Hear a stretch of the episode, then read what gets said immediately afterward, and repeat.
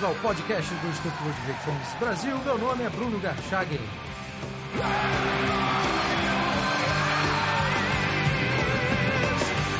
Hoje eu converso com Kim Kataguiri, criador da página Liberalismo da Zoeira.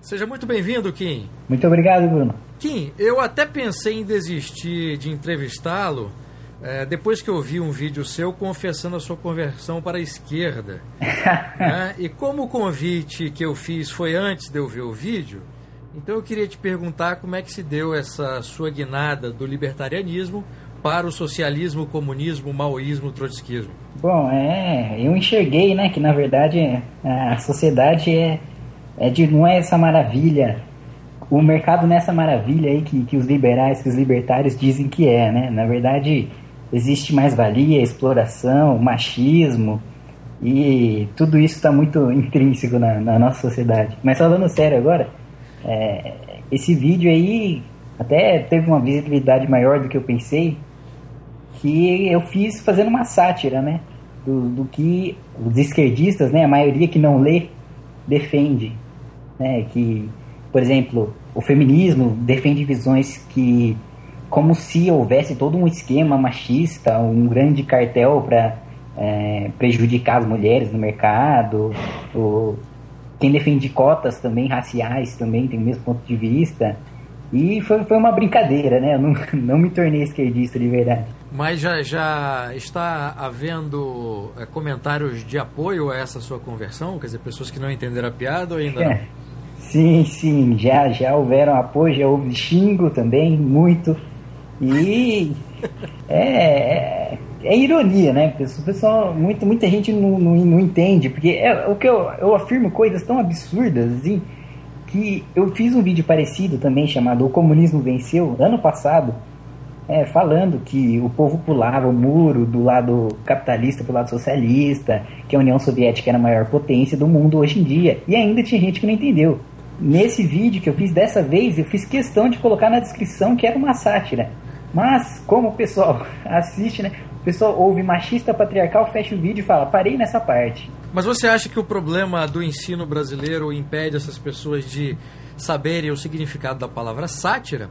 Ou é um problema mesmo de compreensão é, da sátira em si? Quer dizer, você apresentar toda aquela caricatura que, que uma certa esquerda defende daquela forma caricatural e isso, enfim, confunde um pouco determinada parcela da sociedade que quer aderir a essas ideias fast food?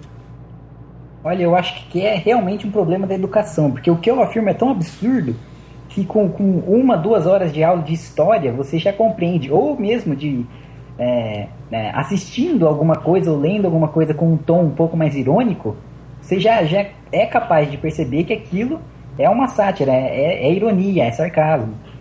Mas então, considerando a questão do, do ensino de história, até se compreende do jeito que está, porque que entende é, desse jeito, né? Exatamente. Você está falando o, se, se houvesse um ensino de história diferente do que, do que hoje existe.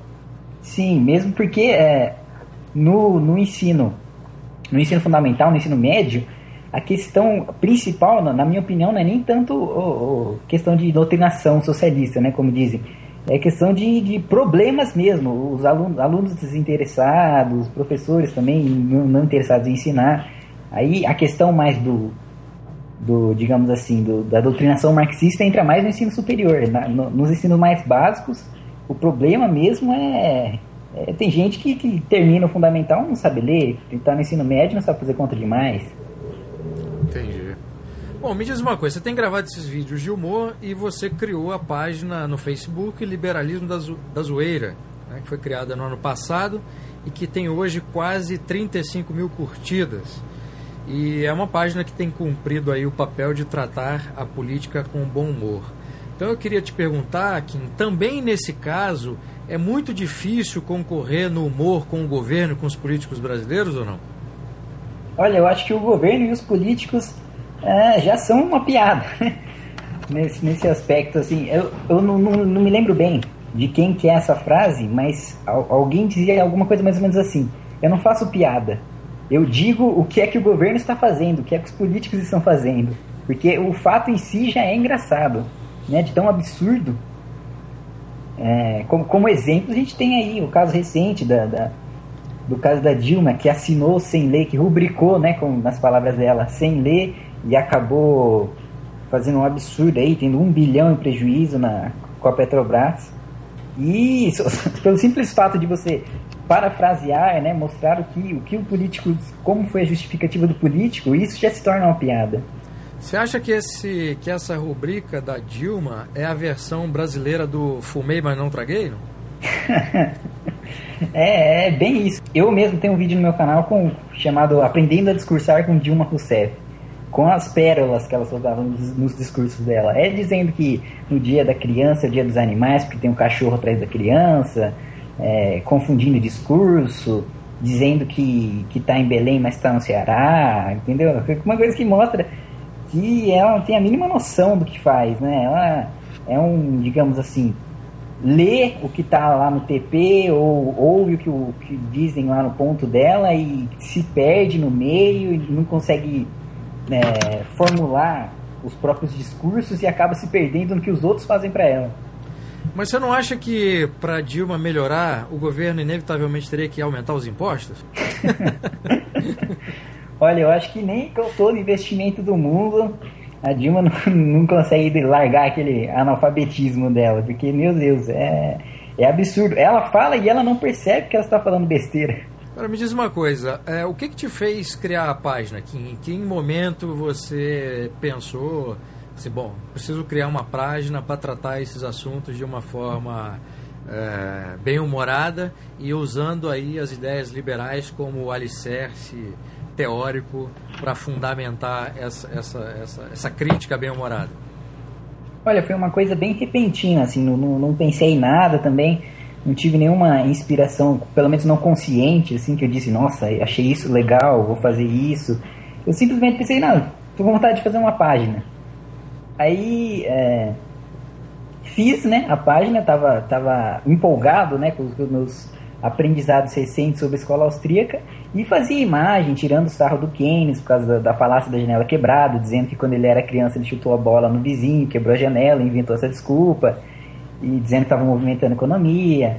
E a página foi, foi crescendo, né? Eu fui convidando meus amigos, né? Todos os criadores de conteúdo são meus amigos, né? Eu não, não, não faço nenhuma, nenhuma avaliação, assim, super específica, assim, falo, ó, oh, vagas abertas. Eu chamo amigos meus mesmo. E hoje em dia a página é, muito mais do que, digamos assim, piadas internas de quem entende, de quem compreende os autores da escola austríaca.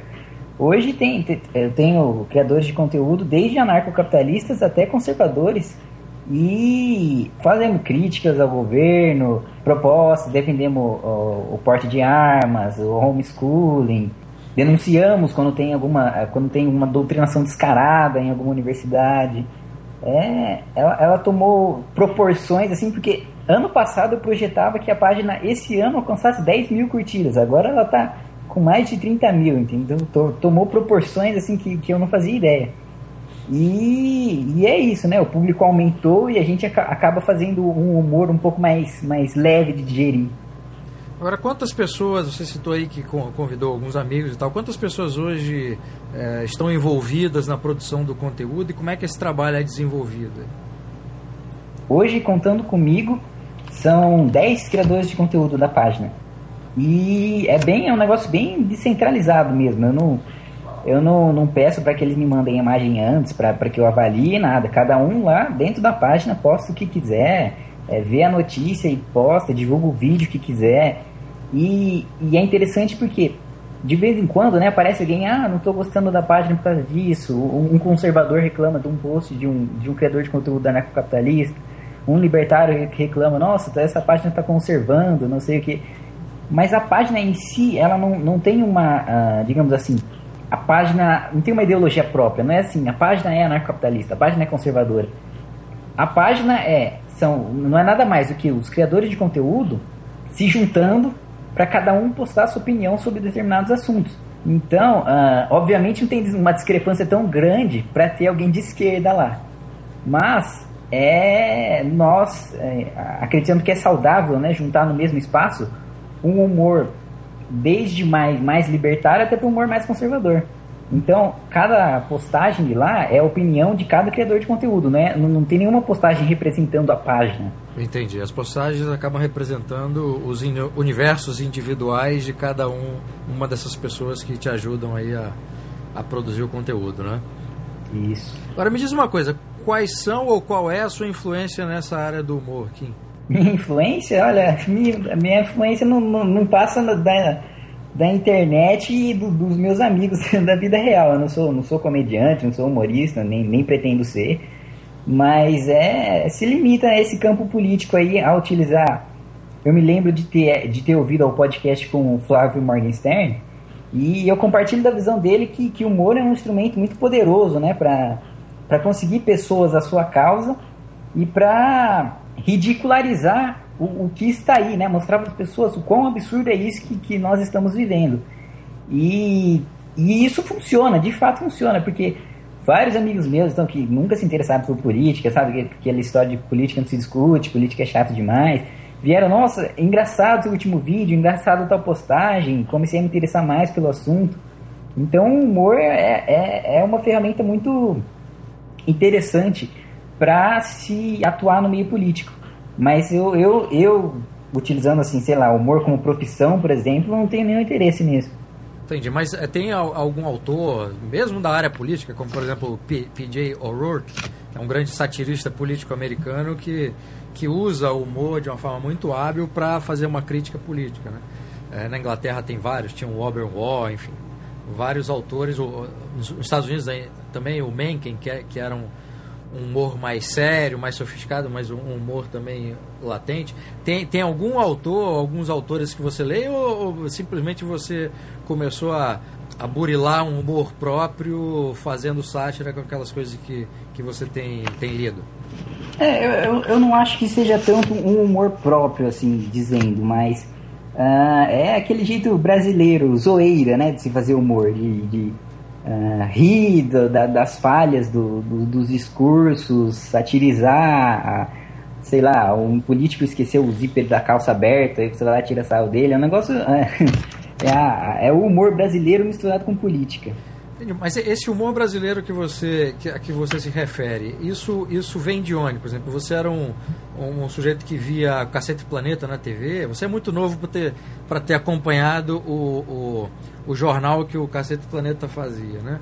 Mas é, tem, tem alguma, na própria televisão, enfim, tem, de, de onde vem esse seu humor?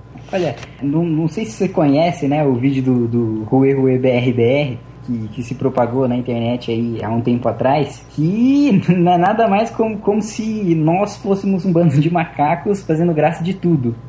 É isso, tirar sarro de tudo que, que nós encontramos brecha na, digamos assim, na ideologia adversária, entre aspas. Entendi. É, é o humor das ruas, né? É exatamente isso. Pra, usar, é um, é um, um termo curioso. Isso, é um humor que, que tenta ser o mais abrangente possível. Entendi. E mais pedestre nesse sentido, né? Fazer graça da forma mais ampla e mais simples possível, Isso. tentando tirar o ridículo do comportamento. Né? Bom, eu citei alguns autores internacionais, mas eu também não podia deixar de citar comediantes ou humoristas ou intelectuais brasileiros que trabalhavam de forma muito eficiente com humor, como, por exemplo, o Milô Fernandes, que tinha um humor muito afiado e fazia uma crítica política e ideológica bastante contundente, usando o humor como uma arma poderosa. O próprio Paulo Francis usava o humor nas suas colunas. O Nelson Rodrigues também era muito hábil para usar o humor. Então há uma, uma tradição bastante interessante de intelectuais brasileiros que fizeram do humor o seu instrumento principal de crítica. Né? No caso dos outros, dos outros, uh, das outras pessoas que te ajudam na, na, na página, é, você já chegou a conversar sobre, sobre uma possível influência ou não deles nesse sentido ou não? Não, nunca cheguei. Como eu disse, assim, cada, cada criador de conteúdo responde pelas suas postagens. Então, cada um utiliza-se do, do, da forma de humor que, que mais lhe convém dentro da página. Agora, você tem ideia de qual é o perfil médio do público da página hoje, Kim, ou não? Dá para perceber, pelo menos aquelas pessoas que comentam de forma regular, digamos assim, dá para ter uma ideia de qual é o perfil? Se é um perfil de gente mais jovem, estudantes, universitários ou pessoal do ensino médio? É, dá dá para ter uma ideia disso aí, pelo que você acompanha nas postagens da página? Dá, dá pra ter sim. Geralmente é do sexo masculino, assim, mais ou menos entre 14, 20 anos, assim, nessa área do. Tanto do ensino fundamental até o começo do ensino universitário. É esse pessoal que gosta mais do, do humor da página. E você tem ideia de como esse público chega até a página? Olha, eu comecei divulgando a página no, nos grupos de Facebook, de debate político do Facebook. E é justamente esse público que, que eu disse, né, de, de 14 a 20 anos, que, que costuma frequentar esse, esses grupos de debate que, que também dentro deles já, já existe, já são muito bem humorados. Entendi. Quer dizer, você usou a, a, as páginas que você que você participa no Facebook para puxar para sua própria página. Isso. Agora o seu canal no YouTube, qual, qual é o endereço aqui do, seu, do canal do YouTube? É youtube.com barra aí vou, vou soletrar porque é meio complicado. É T H A R R Y I F Y. não, não tinha um nome mais complicado, complicado, não? é, eu fiz isso, eu nem, nem, nem fazia vídeo que eu não fiz essa conta e eu nem lembro porque eu coloquei isso aí. Deve ter sido sugestão do YouTube, alguma coisa assim. Tá. No do YouTube você tem conseguido puxar público para o Facebook ou está ocorrendo o contrário? É mais o contrário, assim, imagens, coisas rápidas assim que as pessoas sacam na hora, assim, vídeo é mais difícil da pessoa parar e tirar um tempo para assistir. Agora imagem ela vê na hora, já gostei dessa imagem, vou curtir a página. Agora, para você conseguir um inscrito, um público fiel no YouTube é muito mais difícil. Qual que você acha que é a principal dificuldade para você garantir esse público fiel, como você mesmo mencionou? Olha, é difícil porque você nunca tem noção do que é que, que vai ser, digamos assim, um sucesso. Porque tanto na página quanto no, no, no, no canal, muitas vezes, na maioria das vezes, o, os vídeos mais visualizados as imagens mais compartilhadas eram uma imagem que eu falei, ah, vou colocar aí, não é mais ou menos, não gostei tanto, mas vou colocar aí porque o pessoal pode gostar. E o pessoal gosta mais, você não faz ideia do que, do que, que é que, que seu público vai realmente uh, gostar bastante. E é, geralmente até as coisas que eu gosto mais, que eu penso, nossa, isso daqui vai, vai, vai fazer sucesso. Não tem, tem um negócio, tem um alcance mediano e. Então o problema é que você nunca sabe o que é que as pessoas querem assistir. Por causa dessas imagens que você citou, é que tipo de, de, de imagem e gozação ou piada mais tem atraído o público no Facebook para a página? Cara, mais, mais ou menos naquela linha do, do meu vídeo ironizando os esquerdistas, assim. É, mostrando, sei lá, por exemplo, o, teve uma imagem que fez muito sucesso de um menino de uns 16 anos, assim, com uma camisa da, da, da União Soviética, tirando uma foto no espelho com o iPhone. Aí Aí esse tipo de imagem assim, faz muito sucesso. Teve outro de uma mulher com a camisa do MST comendo no Outback. Uh, que é mais de um, de um funkeiro falando que rolezinho não, tem nada, não tinha nada a ver com socialismo, que para ter ostentação tem que ter capitalismo, o pessoal gostou bastante também. Saindo do assunto página no Facebook, Liberalismo da Zoeira, como é que começa a sua história com as ideias da liberdade? Que, dizer, a partir de que momento você teve acesso a um primeiro livro, a um primeiro autor? É, quem te apresentou? Olha, eu, eu, eu, conheci bem por acaso mesmo, porque foi ano passado ainda, muito, muito pouco tempo que eu conheço as ideias. Eu, por acaso no YouTube, eu assisti um vídeo do Daniel Fraga. E aí foi, foi assistindo, eu, eu, o primeiro vídeo eu assisti eu não entendi nada, mas eu achei interessante. Então eu, eu, eu comecei a, a, ler, aí, aí eu entrei no Facebook, procurei os grupos assim que tinham a ver com a, com a ideia. Aí é só pedindo sugestão, assim, né? O que, como, que, que eu começo lendo? É, que autores, né? São, são os mais básicos, assim, que obras são os mais simples para começar a entender. E, bom, assistir os vídeos do Daniel Fraga foi o pontapé inicial. Aí depois eu li Seis Lições do Mises, O Caminho da Servidão do Hayek, Privatize Já do Rodrigo Constantino. E fui mantendo a leitura até hoje. Isso foi quando? Quando é que você assiste esse vídeo do Daniel Fraga e começa a sua história aí dentro? Foi no, no começo do ano passado. Ah, então é bem recente, né? Bem recente. Você já, te, você já conseguiu identificar ou escolher um autor preferido dentre esses que você já leu? Ou, ou o seu preferido é, acaba sendo um grupo e não apenas um, como é o meu caso? Que... É, eu, eu ainda acho que, que li muito pouco para dizer, nossa, esse autor aqui é meu preferido. Eu, eu ainda tenho, nossa, tem uns 20 livros aqui que, que eu ganhei que ainda tenho que ler. E eu não, não, ainda não tenho uma preferência assim de autor específico.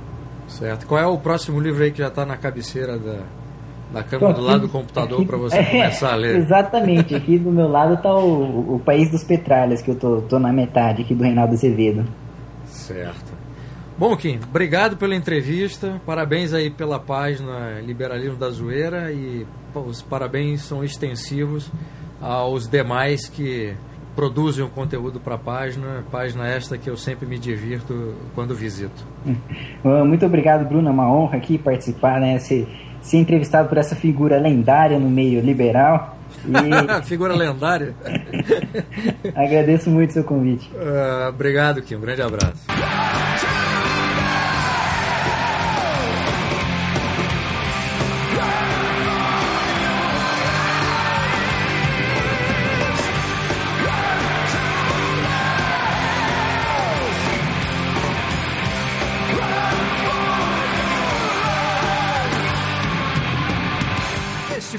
Podcast do Instituto Ludwig Gomes Brasil. Meu nome é Bruno Garchagen.